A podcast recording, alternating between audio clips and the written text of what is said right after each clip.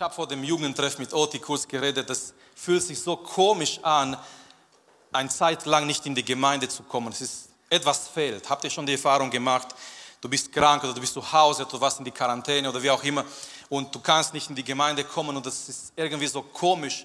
Etwas fehlt, weil klar, auch in dieser Zeit habe ich Predigten gehört, ich habe Anbetung, Lobpreis gehört auf YouTube, aber das kann sich nicht vergleichen mit der Tatsache, mit Menschen aus Fleisch und Blut zusammen zu sein und zusammen Gott anzubeten und Gemeinschaft zu haben.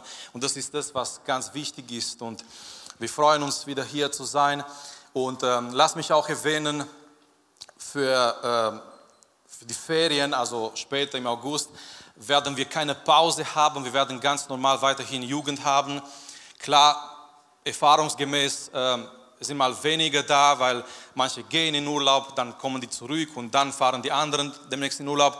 Aber trotzdem, egal wie viele da sind, wir werden keine Pause machen. So, wenn du hier bist im August, egal an welchem Samstag, komm und sei hier mit den anderen, die kommen, einfach Gemeinschaft zu haben, Gottes Wort zu hören. Ich möchte auch erwähnen, eine schöne Sache, und zwar Richard und Meli, die haben sich verlobt, genau, die haben sich jetzt da hinten versteckt.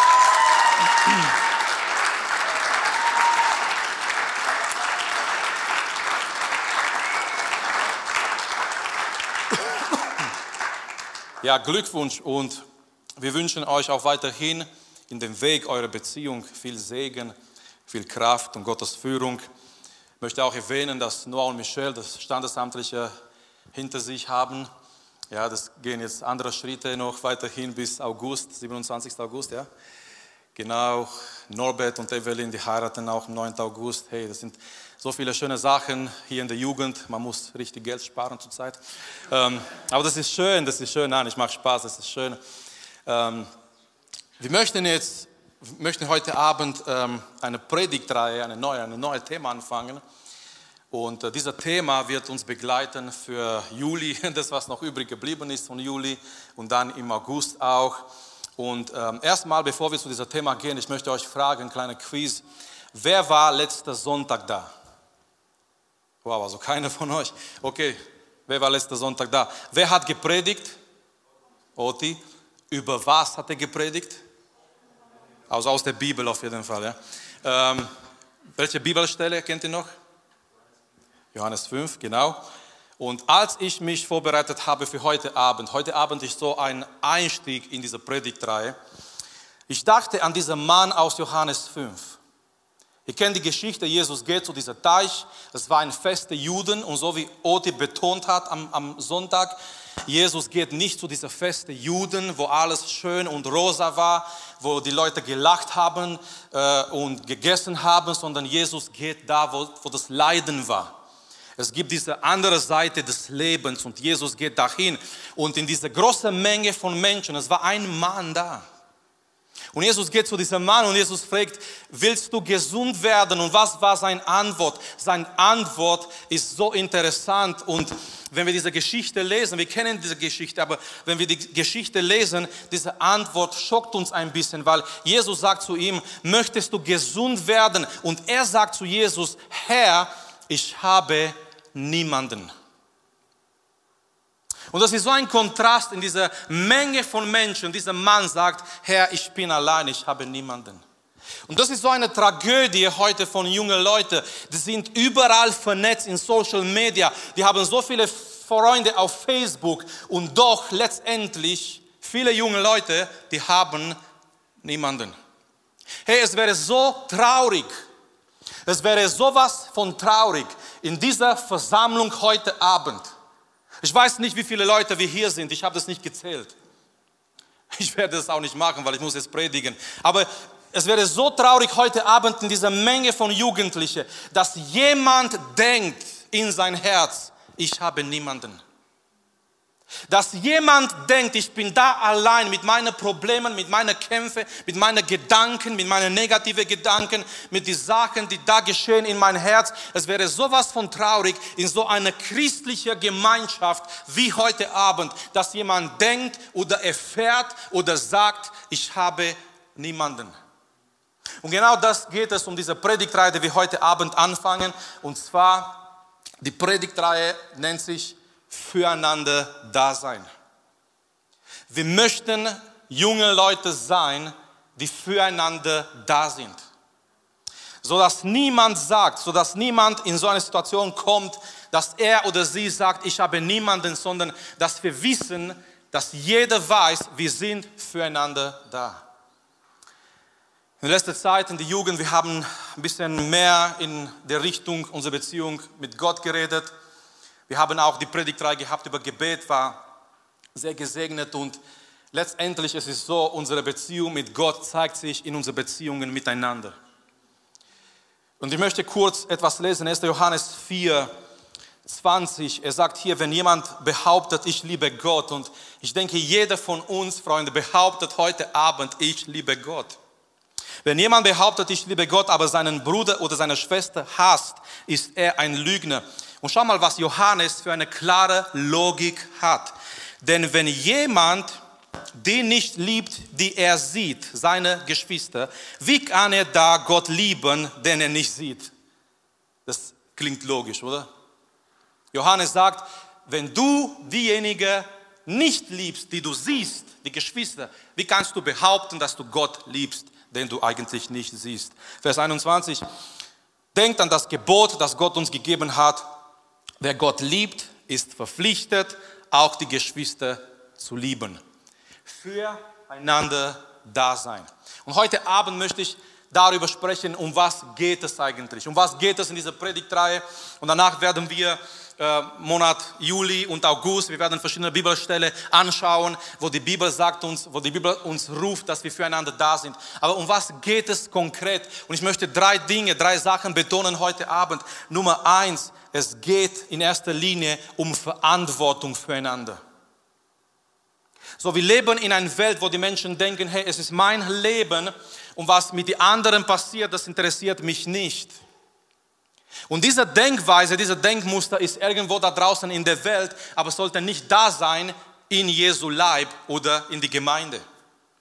Wenn wir sagen, wir sind füreinander da, wir sprechen darüber, wir haben eine gewisse Verantwortung füreinander. Und ich möchte euch kurz mitnehmen in eine Geschichte aus dem Alten Testament. Es ist eine sehr bekannte Geschichte. Die ersten zwei Brüder, wer waren die? Kain und, und Abel.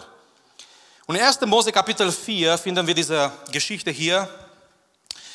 Ich möchte kurz lesen und etwas dazu sagen.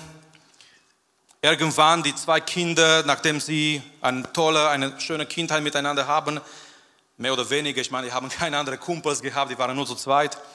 Könnt ihr euch vorstellen, wenn die gestritten haben, die konnten nicht sagen, okay, jetzt Abel, du hast mich verletzt, du hast mich beleidigt, jetzt gehe ich mal zu meinen Nachbarn, jetzt spiele ich mal Fußball mit meinen Es gab keine Kumpels. Es gab keinen Nachbarn, du hast nur deinen Bruder gehabt. Kannst du dir vorstellen, auf dieser Welt nur du mit deinen Geschwistern zu sein? Okay, wer kann sich vorstellen, wer nicht? Und schau mal 1. Mose Kapitel 4, Vers 3. Und es geschah nach geraumer Zeit, dass Kain dem Herrn ein Opfer dargebrachte, da brachte von den Früchten des Erdbodens. Was macht Abel? In der Regel die jüngeren Brüder, die machen die älteren Geschwister nach. Und Abel, Vers 4, auch Abel brachte ein Opfer dar von der Erstlinge seiner Schafe und von ihrem Fett. Und jetzt, die, die zwei Brüder, die kommen vor Gott mit ihrem Opfer. Und jetzt kommt ein interessanter Detail hier. Und der Herr sah Abel und sein Opfer an. Merkt ihr, hier ist eine Reihenfolge, ganz interessant. Der Herr war nicht begeistert von Abels Opfer erstmal, sondern er sah Abel und seine Opfer an. Wisst ihr, was das, was das bedeutet? In der ersten Linie, Gott schaut uns an und dann unsere Anbetung. In der ersten Linie, Gott schaut unser Herz an und dann unsere Anbetung. Er schaut unsere Person an und danach unsere Lieder, unsere Gebete, unsere Dienst und unsere Anbetung. Und so lesen wir hier weiter Vers 5. Aber Kain und sein Opfer sah er nicht an. Und dann, die Bibel sagt uns, Kain wird neidisch auf seinen Bruder. Ich möchte euch sagen, heute Abend, Neid ist ein Beziehungskiller. Egal in welcher Beziehung du bist, mit einem Freund, mit deinem besten Freund, mit deinem besten Kumpel, sobald Neid in diese Beziehung reinkommt, es ist sehr schwierig. Und Satan wird alles Mögliche tun, damit der Neid bringt. Und in, in letzter Zeit, ich schaue und ich merke und ich finde so viel Neid zwischen die Christen. Besonders in die junge Generation. Wir schauen uns an, was wir können, wie wir Gott dienen, wie wir uns anziehen, was wir haben. Und Leute, wenn wir nicht aufpassen, Satan kann Neid zwischen uns bringen. Und Neid ist ein Beziehungskiller. Neid zerstört Beziehungen. So Kain, er wird neidisch. Da wurde Kain sehr wütend und sein Angesicht senkte sich. Wie viele wissen es? Gefühle zeigen sich mal auf unserer Facebook, auf unser Gesicht, auf unser Angesicht, auf unser Face. Wenn du wütend bist, das zeigt sich auf, dein, auf mein Gesicht, auf dein Gesicht. Wenn du froh bist, das zeigt sich auf unser Gesicht. Und auf einmal kein, sein Gesicht verändert sich, er ist sehr, sehr wütend auf seinen Bruder und ihr kennt die Geschichte. Kain sagt zu Abel, hey Abel, lass uns spazieren gehen. So, ich, Abel war bestimmt begeistert, ja, wenn der ältere Bruder sagt, hey Bro, ich habe Zeit für dich, lass uns spazieren gehen. Bestimmt Abel war sehr begeistert, wir gehen jetzt zusammen. Und es kommt zu einem Punkt, wo Kain sein Bruder tötet. Das ist eine Tragödie das ist etwas Schreckliches. So Kain kommt zurück und Gott begegnet ihm. Gott begegnet ihm und Gott hat für Kain eine Frage. Ob, obwohl Gott schon wusste, was passiert ist, Gott hat für Kain eine Frage. Vers 9. Da sprach der Herr zu Kain, wo ist dein Bruder Abel? So Gott kommt und Gott tut so, wie wenn er nicht wusste. Und Gott sagt zu, zu Kain, Kain, ich sehe, dass du alleine bist wo ist dein Bruder Abel? Den habe ich in letzter Zeit nicht mehr gesehen. Und sehr arrogant und sehr stolz, aber eigentlich auch sehr dumm, weil man sollte schon wissen, dass Gott allwissend ist. Kain sagt zu Gott, bin ich eigentlich der Hüter meines Bruders? Bin ich eigentlich zuständig für meinen Bruder? Und Gott gibt ihm keine Antwort an diese Frage. Warum? Weil die Antwort ist sehr klar, ja. Ja, Kain, du bist zuständig für deinen Bruder. Ja, Kain, du bist eigentlich, du solltest der Hüter deines Bruders sein, nicht der Mörder. Ja, Kain, du bist zuständig für deinen Bruder. Und wir lernen aus dieser Geschichte diese Verantwortung füreinander. Kain fragt dem Herrn, Kain fragt Gott, bin ich der Hüter meines Bruders? Bin ich zuständig für meinen Bruder? Und genau das ist der Punkt und das ist die Antwort. Wir sind zuständig füreinander. Wir sind füreinander da. Wir sollen füreinander da sein. Und ganz wichtig, das bedeutet, wir haben eine Verantwortung füreinander. Und Kain hat diese Verantwortung nicht verstanden. Er sagt zu Gott, bin ich der Hüter meines Bruders. Was geht mich an, wo Abel ist? Was interessiert mich, wo Abel ist? Und Freunde, diese Denkweise, diese Mentalität darf nicht zwischen Christen kommen, darf nicht in die Gemeinde kommen, dass wir denken, hey, was interessiert mich, was mit meinen Geschwistern, was mit meinen Brüdern passiert? Hauptsache, mir geht es gut. Aber das ist nicht Gottes Wille und Gottes Plan für unser Leben. Füreinander da sein bedeutet, Nummer eins, Verantwortung füreinander. Nummer zwei, füreinander da sein bedeutet Schutz füreinander. Ich glaube, jeder von uns braucht geistliche, geistlichen Schutz. Amen. Und füreinander da sein bedeutet auch geistlicher Schutz füreinander. Und ich möchte kurz gehen in Epheser Kapitel 6. Epheser Kapitel 6 ist diese Stelle, wo Paulus uns sagt, wir sollen stark sein in Gottes Kraft. Dann geht er weiter und dann sagt er uns, es ist so wichtig, dass wir diese Waffenrüstung Gottes anziehen, weil Vers 12, wir haben nicht mit Menschen zu kämpfen. Unsere Feinde sind nicht Menschen, deine Feinde sind nicht die Lehrer in der Schule, nicht deine Eltern, die dich anscheinend nicht verstehen. Deine Feinde, unsere Feinde sind geistliche Feinde. Sind Mächte der Finsternis, Gewalten der Finsternis, die, die wollen uns binden, die wollen unser Leben zerstören. Und es ist so wichtig, dass, diese, dass wir diese Waffenrüstung Gottes anziehen. Und Paulus fängt an, diese Waffenrüstung Gottes zu beschreiben. Und ich komme in Vers 14 und er sagt hier, bindet den Gürtel der Wahrheit um eure Hüften. So, wir haben einen Gürtel, okay? Legt den Brustpanzer der Gerechtigkeit an. Das heißt, wir haben einen Brustpanzer, das ist ein Schutz für unser Herz. Mit Herz ist nicht dieser Organ gemeint, sondern unsere Wille, unsere Gefühle, unsere Innere. Dann sagt er im Vers 15, wir haben sogar geistliche Schuhe. Ich weiß nicht, was du für eine Marke trägst, für Schuhe, aber Vers 15, und tragt an an den Füßen das Schuhwerk der Bereitschaft, das Evangelium des Friedens zu verbreiten. So, wir haben ein Gürtel, wir haben ein Brustpanzer, wir haben Schuhe.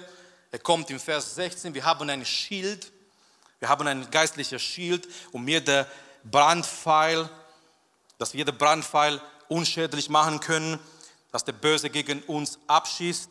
Dann kommt in Vers 17, unser Verstand, unser Kopf wird geschützt. Vers 17, setzt den Helm der Rettung auf und greift zu dem Schwert, das der Heilige Geist euch gibt. Und wenn wir das schauen, so wir haben ein Schild, wir haben einen Helm auf dem Kopf, wir haben diese Brustpanzer und als ich diese Beschreibung gesehen habe, gelesen habe, ich habe überlegt, hey, was ist mit unserem Rücken? Was ist mit unserem Rücken? Wir haben ein Schild, wir haben ein Schwert, wir haben einen Brustpanzer, wir haben einen Helm. Aber was ist, wenn der Feind mich von hinten angreift? Was ist? Mein Rücken ist frei, mein Rücken ist in Gefahr, habe ich gedacht. Ist es aber nicht. Warum? Nun, weil ich bin in einer Gemeinschaft. Und diese Gemeinschaft nennt sich Jesu Leib, die Gemeinde.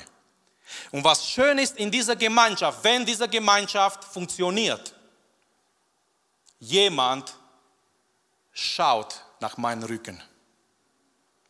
Joas, kannst du bitte nach vorne kommen mit deiner Bibel, dieser Schwert des Geistes. Amen. Wir werden das kurz zeigen, kurz illustrieren. So dreh dich mal um.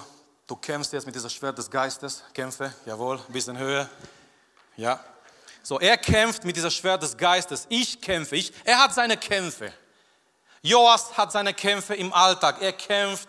Er hat diese ganze Waffenrüstung Gottes, dieser Helm, dieser Brustpanzer. Alles ist bereit. Sein Rücken ist frei. Und wie viele kennen heute Abend, es gibt Angriffe. Satan greift uns an, ohne dass wir merken manchmal. So, und ich bin hier. Und ich kämpfe auch mit dieser Schwert des Geistes, ich habe auch meine Kämpfe. Aber was Gott uns sagen möchte, Freunde, wir kämpfen nicht alleine. Sondern hier, sein Rücken ist frei. Aber das Schöne ist, seht ihr, sein Rücken ist jetzt nicht mehr in Gefahr. Und mein Rücken ist jetzt nicht mehr in Gefahr. Warum? Ich habe ihn als Bruder und er hat mich als Bruder. So, er kämpft und ich kämpfe aber unser Rücken ist nicht in Gefahr, weil wir schauen auf aufeinander. Wir haben Gemeinschaft miteinander und er schaut in mein Leben und wenn er etwas merkt, was nicht in Ordnung ist oder dass ich in Gefahr bin, er kommt zu mir und sagt, hey Marius, guck mal, hier ist etwas in deinem Leben, pass mal auf oder ich bete für dich.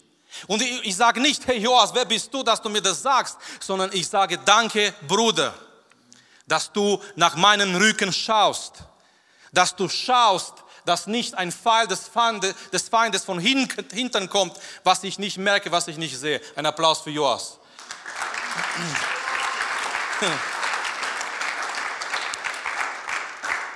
So, es geht um füreinander Dasein, um geistlicher Schutz. Deswegen die Gemeinschaft ist so wichtig. Deswegen isoliere dich nicht von der Gemeinschaft der Heiligen. Suche Gemeinschaft miteinander. Lass nicht zu, dass der Teufel dich anlügt mit verschiedenen Lügen und er sagt, ja, du sollst nicht mehr in die, in die Jugend gehen, in die Gemeinde gehen. Sowieso hat dich keiner gegrüßt und du bist nicht cool genug für diese Jugend. Hey, jeder ist cool genug für diese Jugend. Wir wollen nicht nur eine coole Jugend sein, wir wollen eine geistliche Jugend sein. Und jeder ist willkommen und jeder sollte kommen und jeder sollte Verbindungen finden in dieser Jugend. Kann man klar nicht beste Freund sein mit alle aus der Jugend, mit 60 Leute. Warum? Dein Alltag erlaubt es nicht. Du kannst höchstens drei, vier starke Beziehungen pflegen. So richtig starke Beziehungen. Aber das Schöne ist, in so einer Jugend, du kannst finden, du kannst diese Gemeinschaft finden mit anderen Leuten, die, die so denken, die so eingestellt sind geistlich. Und nochmal, was Satan immer versuchen wird, und nicht nur hier und nicht nur bei uns, in jeder Gemeinde, in jeder Gemeinschaft. Er wird immer versuchen, die Leute zu isolieren, die Leute auseinanderzubringen, weil er weiß ganz genau, wenn ich geistlich alleine bin, wenn ich geistlich isoliert bin, dann bin ich in Gefahr. Dann bin ich in Gefahr. Dann bin ich schwach gegen seine Angriffe. Aber die Gemeinschaft hilft uns. Und diese Gemeinschaft ist nicht nur etwas Schönes, ich komme in die Jugend und es ist toll und danach essen wir eine Pizza zusammen, das gehört auch dazu. Aber es geht um mehr als das. Es geht um die Tatsache, die Bibel sagt uns, wacht übereinander. Wow, was für ein Bibelvers. Übereinander zu wachen in die Gemeinde. Das bedeutet nicht von oben zu schauen und all die Geschwister zu kritisieren. Ich wache über meine Geschwister. Der hat Fehler gemacht, der hat Fehler gemacht, die hat Fehler gemacht. Nein, das bedeutet nicht das sondern es bedeutet, diese geistliche Gemeinschaft, es ist mir bewusst, ich bin für die anderen da und die anderen sind für mich da. Ich liebe die drei Musketiere. Liebt ihr die drei Musketiere? Eigentlich war, ich habe nie verstanden, warum das sich drei Musketiere nennt, weil es waren vier mit D'Artagnan zusammen. Kennt ihr die überhaupt? Was liest ihr zusammen? Okay. Und die Musketiere haben ein Motto gehabt. Wer kennt dieses Motto? Ich habe keine Belohnung leider dabei, keine Gummibärchen oder so. Aber wer kennt dieses Motto von den drei Musketiere? Genau. Also es ist nicht You never walk alone, das ist Liverpool, äh, sondern dieses Motto von den drei Musketiere ist alle für einen, für einen und eine für alle. Und ich habe mich gefragt, wenn das anscheinend bei den Musketieren funktioniert hat, wie viel mehr soll das funktionieren in die Gemeinde Gottes? Alle für einen und eine für alle. Füreinander da bedeutet geistlicher Schutz. Ich, ich bin in einer Gemeinschaft von Menschen, die zu mir schauen die da sind, um mich auch geistlich zu helfen, um, um mir geistlich Schutz zu geben. Ich möchte noch, noch eine Sache erwähnen zum Schluss. Füreinander da sein bedeutet, es geht auch darum, dass wir aktiv sind. Füreinander da sein bedeutet, die Bibel ruft uns auch, dass wir aktiv sind, nicht gleichgültig. Als Gläubige sind wir keine Einzelkämpfer. Wir gehören zu diesem wunderbaren Organismus, den das Wort Gottes den Leib Christi nennt. Und wir sind nach Römer 12, 5 und Epheser 4, 25, wir sind Glieder voneinander. Das griechische Wort, das an diesen beiden Stellen für voneinander verwendet wird, kommt im Neuen Testament etwas hundertmal vor. Und in mehr als 40 von diesen Stellen werden wir aufgefordert, in unserem praktischen Leben zu beweisen, dass wir zueinander gehören und uns so verhalten, dass ein harmonisches Miteinander möglich ist. Und ich möchte euch jetzt ein kurzes Überblick geben von das, was uns die Bibel hier sagt, was wir füreinander tun sollen. Das bedeutet, wenn wir darüber reden, füreinander tun sollen, das bedeutet nicht gleichgültig, sondern aktiv zu sein. Christen sollen einander lieben, einander aufnehmen, einander ermahnen, einander grüßen. Amen. Christen sollen sich einander grüßen, einander ertragen. Das bedeutet, es gibt Situationen, wenn wir nicht so toll miteinander auskommen. Weil wir sind unterschiedliche Menschen, Gott sei Dank. Gott hat uns nicht Roboter gemacht und nicht gleich gemacht. Gott ist ein kreativer Gott. Und wir sind alle unterschiedlich voneinander. Und es gibt Situationen, wir müssen, wir sind berufen, uns im Liebe zu ertragen. Einander untergeordnet sein. Einander ermutigen. Hier ist eine Sache, was wir zurzeit nicht mehr so oft tun in unserer Gesellschaft. Einander die Sünden bekennen. Es geht darum, das geht darum, dass wir Hilfe suchen in verschiedenen Situationen.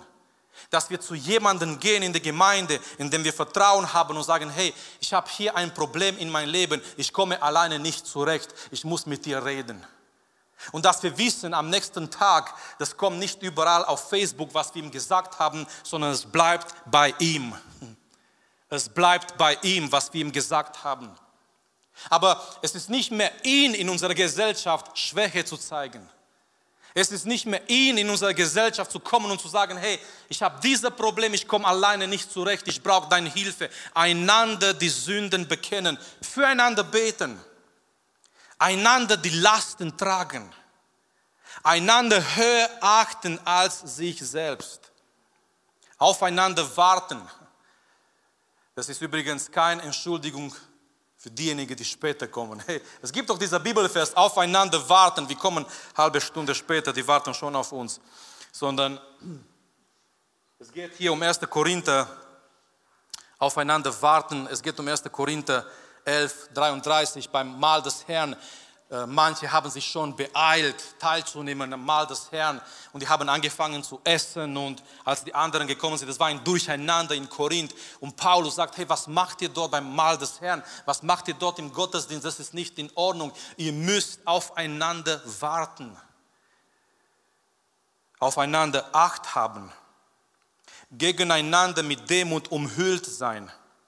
Sich gegenseitig erbauen, gegeneinander gleichgesinnt sein, gegeneinander gütig, mitleidig und vergebend sein, gegeneinander dem Guten nachstreben, gegeneinander gastfrei sein, untereinander in Frieden sein, dieselbe Sorge füreinander haben, einander die Füße waschen. Johannes 13, 14.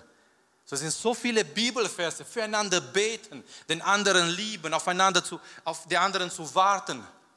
Und was, mich, was mir gefallen hat, in vier Bibelstellen, und mit das möchte ich zum Schluss kommen, in vier Bibelstellen in die Bibel kommt dieser, dieser Ruf, grüßt einander, grüßt einander. Nun, in jeder Stelle ist verbunden mit einem Aspekt, den ich heute Abend nicht erklären werde, Grüßt einander mit einem Kuss. Als Ausdruck dafür, dass ihr einander liebt. Oder andere Bibelvers. Alle Geschwister, die hier sind, lassen euch grüßen. Grüßt einander mit einem Kuss. Als Ausdruck dafür, dass ihr Gottes, zu, zu Gottes Volk gehört. Römer 16, 16. Grüßt einander mit einem heiligen Kuss. Manche fragen sich, was ist dieser heilige Kuss?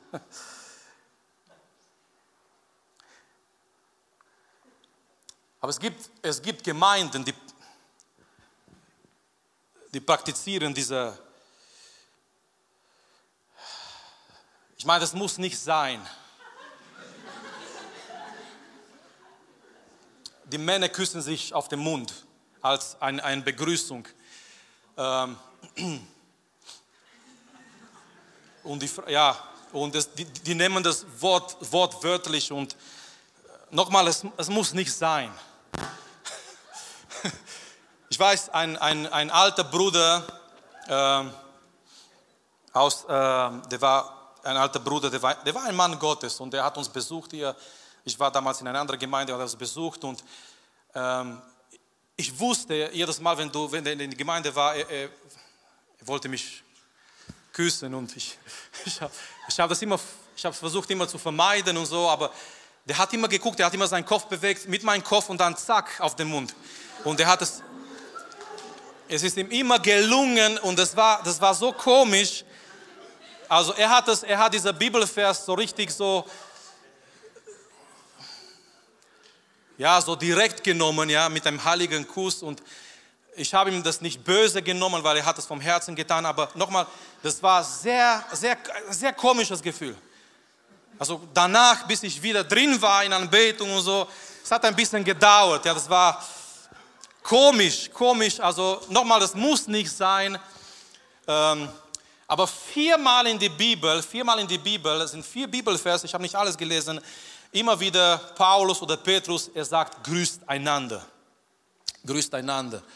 Und ich möchte zum Schluss etwas sagen, Freunde. Es sollte nie sein, es sollte nie sein, dass jemand reinkommt und nicht gegrüßt wird von mehreren Leuten. Amen. Grüßt einander.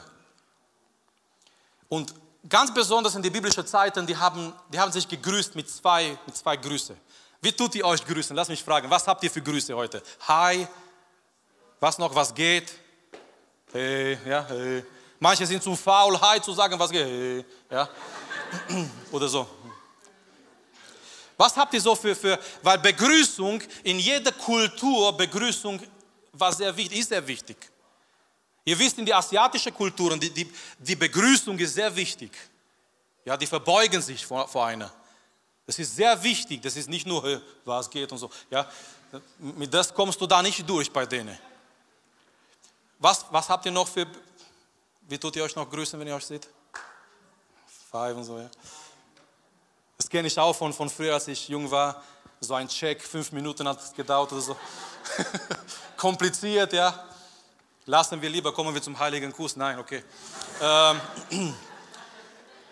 aber wie, wie, du, wie du jemanden begrüßt, ist sehr wichtig. Und in den biblischen Zeiten, die haben zwei Arten, wie sie sich begrüßt haben. Nummer eins war Shalom. Und dieser Shalom bedeutet, Gottes Friede sei mit dir. Dieser Gruß war ein Wunsch, das möchte ich sagen, das möchte ich sagen. Ich bin nicht gegen diese Art und Weise, wie man sich heute begrüßt, hey, was geht, schau und so weiter. Aber schau mal, in dieser Gruß, Shalom, es war ein Wunsch, hey, ich wünsche, dass der Friede Gottes mit dir ist. Und ich denke, es ist meine persönliche Überzeugung, es ist schön, wenn wir uns gegenseitig begrüßen mit einem Segen, mit einem Wunsch. Und noch ein Gruß war Maranatha. Okay, die haben so eine ein Codesprache gehabt irgendwie. Ja? Maranatha, die haben sich gesehen, hey, Maranatha. Und Maranatha bedeutet übersetzt, der Herr kommt bald. Wow. In die Gemeinde zu kommen und deine ganzen Geschwister, die sagen zu dir, hey Marius, der Herr kommt bald. Okay. Stellt euch vor, Sonntagmorgen, wir sind 300 Leute und alle kommen und sagen, hey Marius, der Herr kommt bald. Und irgendwann gehst du nach Hause und du denkst, hey, bin ich bereit, dass der Herr bald kommt. Amen. Was ich sagen möchte ist, in die Art und Weise, wie sie sich begrüßt haben, es war etwas da. Es war nicht etwas Oberflächliches. Und jemand zu begrüßen bedeutet, ich habe dich wahrgenommen, ich habe dich gesehen. Du bist mir nicht egal, ich habe dich gesehen, ich habe dich wahrgenommen, aber mehr als das, ich mache einen Schritt noch weiter, ich wünsche dir was. Und übrigens auf Deutsch haben wir das, ich wünsche dir was. Und ich als Ausländer, der nach 20 Jahren sich immer noch versucht zu integrieren, ich habe mich gefragt, was wünschst du mir? also ich habe nicht die Person direkt gefragt, sondern ich habe mich nur gefragt.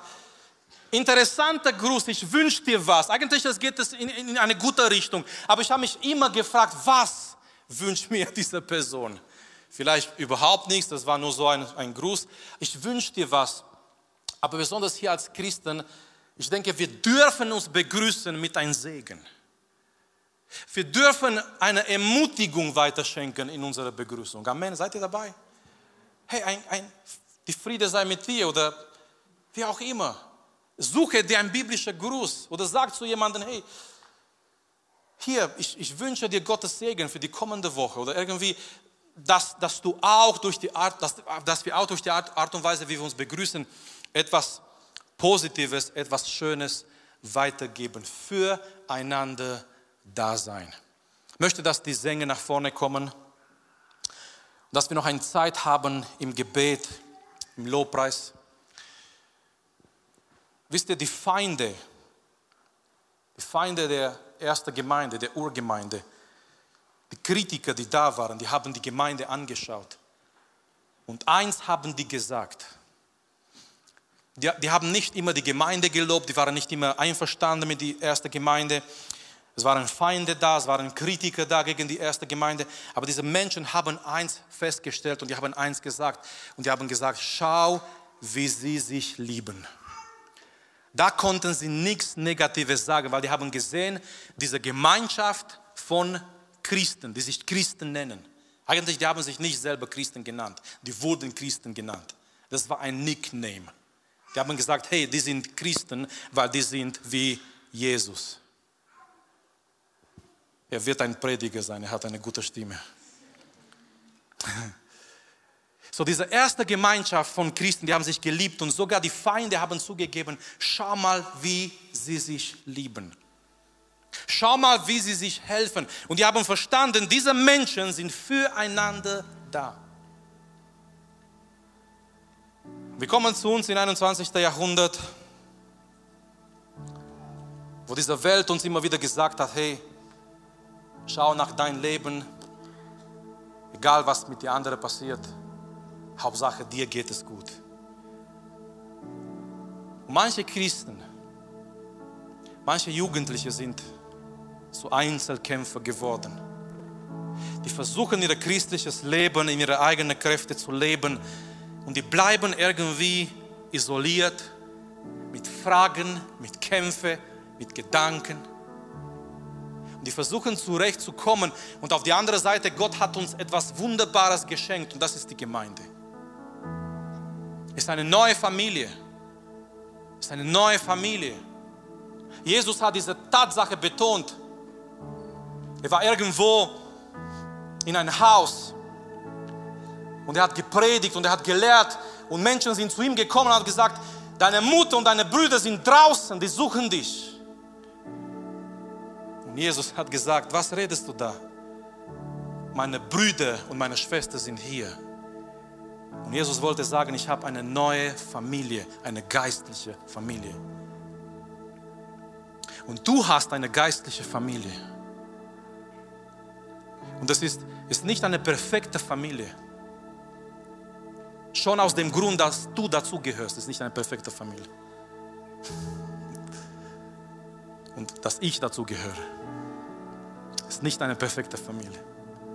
Wir haben alle unsere Sachen, unsere Kämpfe, aber Gott ruft uns füreinander da zu sein. Füreinander da sein.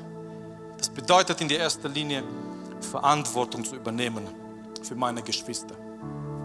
Das bedeutet auch geistlicher Schutz. Manchmal es gibt Dinge, die du nicht siehst, aber deine Geschwister sehen diese Dinge und die können dich helfen, die können dich warnen. Und füreinander da sein bedeutet aktiv zu sein. All diese Bibelverse, was ich erwähnt habe aus Gottes Wort, die sind aktive Sachen, füreinander zu beten, füreinander da zu sein, zu ermutigen. Es gibt auch in der Bibel einander zu ermutigen. Es ist viel zu vieles Negatives in der Welt. Wir brauchen Ermutigung in der Gemeinde.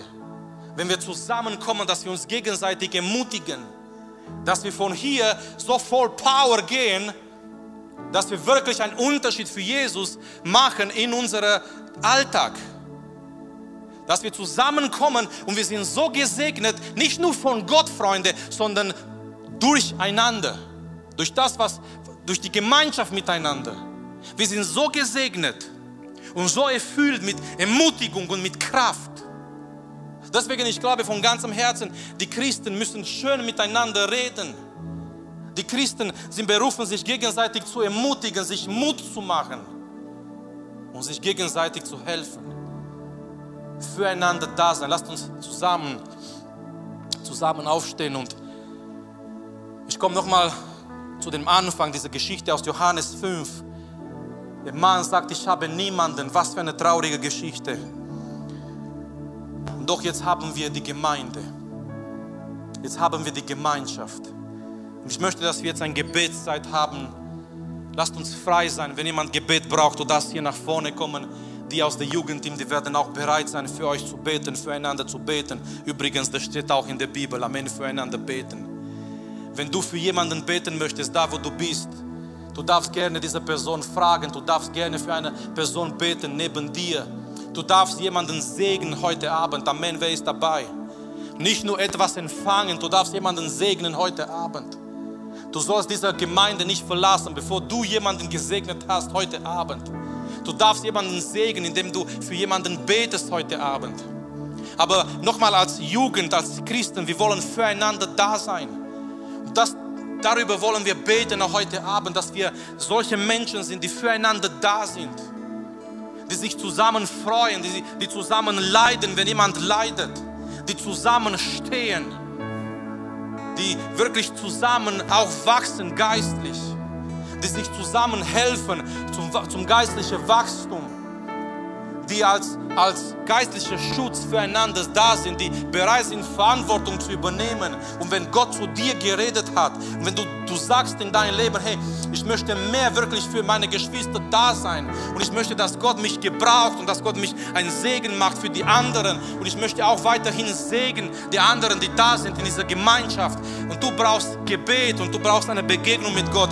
Ich möchte dich nach vorne einladen, aber nochmal, sei frei heute Abend Bete ruhig für jemanden, der heute Abend da, da ist. Vielleicht du kennst nicht, was seine Kämpfe sind, was gerade geschieht in seinem Leben. Aber dieser junge Mann, diese junge Frau vielleicht braucht gerade Gebet. Und du bist da und du kannst für jemanden beten heute Abend.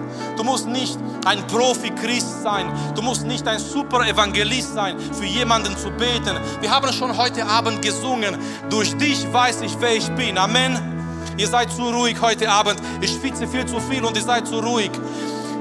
Durch dich weiß ich, wer ich bin. Ich bin ein Kind Gottes und ich habe Zugang zu Vater. Ich gehe vor dem Thron Gottes im Gebet und ich darf für meine Geschwister beten heute Abend. Ich darf meine Hand ausstrecken, für, für jemanden beten heute Abend. Ich darf jemanden segnen im Gottes Namen, in Jesu Namen heute Abend. Füreinander da sein. Lasst uns gemeinsam vor dem Herrn kommen. Lasst uns gemeinsam ihm suchen im Gebet. Und nochmal, wenn du Gebet brauchst, darfst gerne hier nach vorne kommen. Du darfst für jemanden auch beten heute Abend. Vater, wir kommen vor deinem Thron, Herr. Wir kommen in deiner Gegenwart heute Abend, Herr.